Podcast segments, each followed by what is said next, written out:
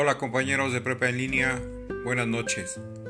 Terminé el ensayo sobre el tema Los principales retos de la lectura en México en la era de Internet.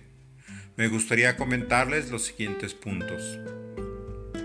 He incluido algunas premisas en las que he destacado tres.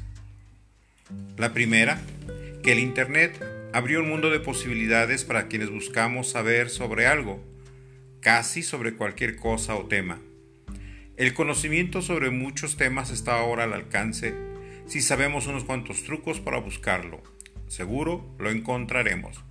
En muchos casos es compartido libremente por los autores, pero también hay mucha literatura que no aporta valor ni conocimientos creativos, ni siquiera estéticos.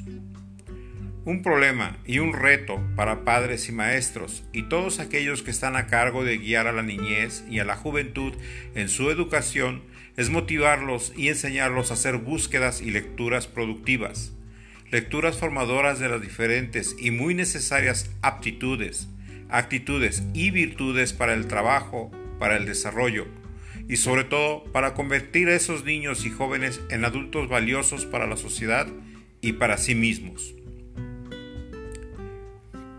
La segunda premisa es prácticamente sobre el mismo punto, pero desde un ángulo un tanto diferente. El principal problema desde mi punto de vista sigue siendo la orientación vocacional, el tener dirección en el momento adecuado. Así que ante tanta información en la red, ¿qué buscar? ¿Dónde buscar? ¿Cómo buscar? El reto no es simple, detectar a los lectores en potencia para orientarles en el momento adecuado, lograr que se enganchen con el sitio y que se conviertan en lectores asiduos. No es fácil. La tercera premisa es un tanto viendo hacia el futuro.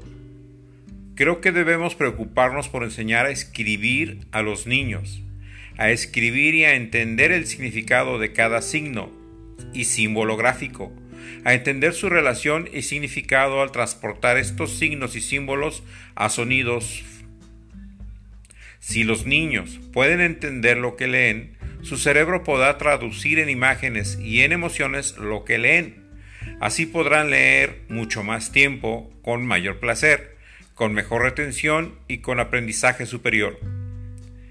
Este, creo, es el mejor estímulo para leer. Cualquiera que no entiende lo que lee, no aprende nada, se aburre rápido y termina odiando la lectura. Porque le es insípida, sin color, sin chiste ni sentimiento.